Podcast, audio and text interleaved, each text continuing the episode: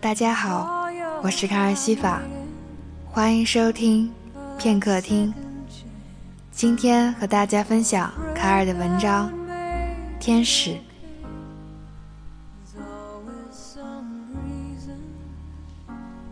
高三时某一节英文课上，我被班主任提问，惊诧之余，还是安然回答了问题。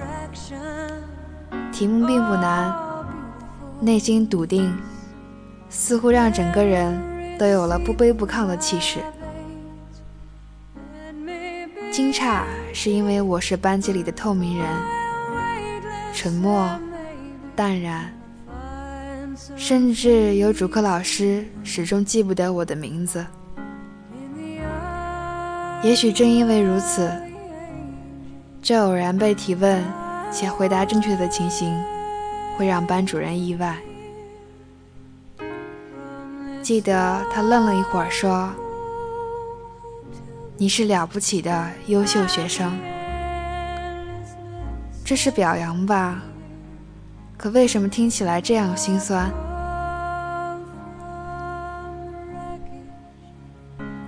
想起小学时分角色朗读课文。如果有我参与，那必然被分到旁白。我是跌宕故事里的起承转合，我用平静的口吻游走在主角们的抑扬顿挫里。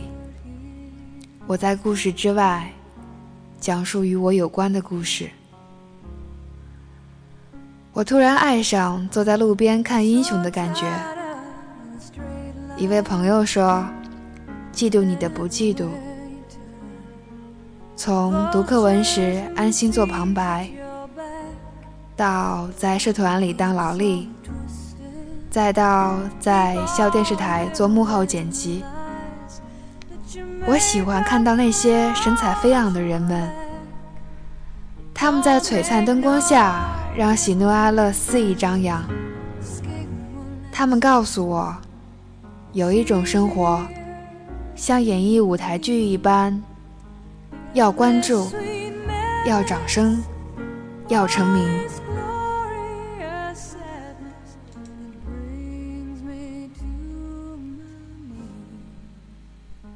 爷爷去世好多年了，属于他的老宅子成为危房，要拆掉了。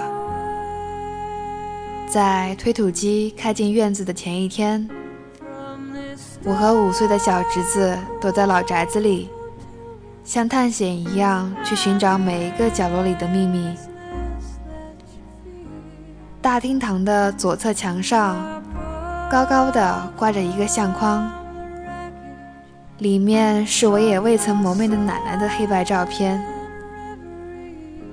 安静的院子里，一张古旧藤椅，奶奶梳着可爱的蘑菇头。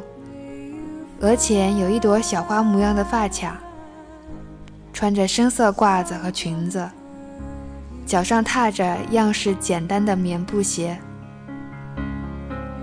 我默默仰着头看着，小侄子拉拉我衣角，问：“小姨，他是谁？”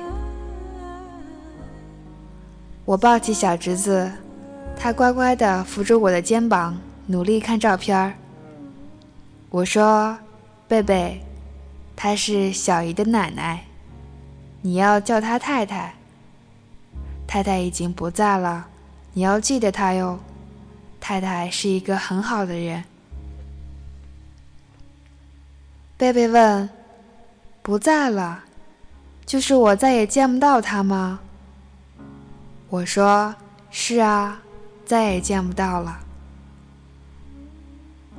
贝贝没有再说话，若有所思。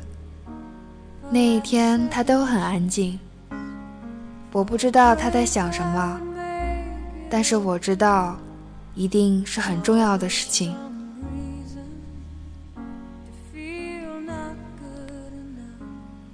从来都觉得黑白比其他色彩更有故事，且意味深长。记得爷爷去世时，我还在课堂上，被妈妈直接从学校带回家。发现大厅堂里已经挂起了爷爷的黑白照片。爷爷没有留话。那时我曾想，谁能带我穿越时光，穿过这欲言又止的黑白色，伏在爷爷胸口，听他缓慢但有力的心音。时间让思念发酵，让生死之间都散发着曾经拥有的香气。东方的佛祖菩萨都是低垂眉眼，西方的圣母也总是温柔地回避世人的直视。我仿佛明白了曾经为何能安心当旁白，给故事穿针引线。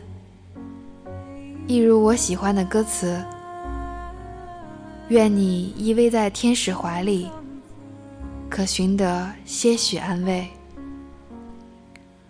我愿变得透明，我愿坐在路边，映衬出世间美丽。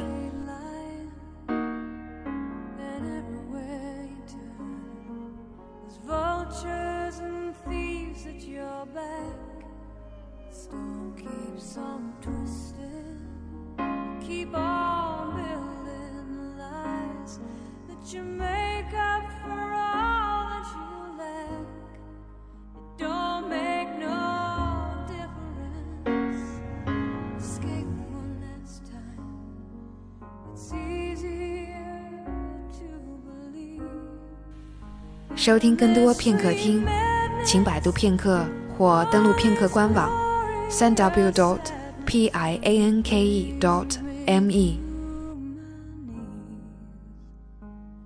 我是卡尔西法，我在片刻等你。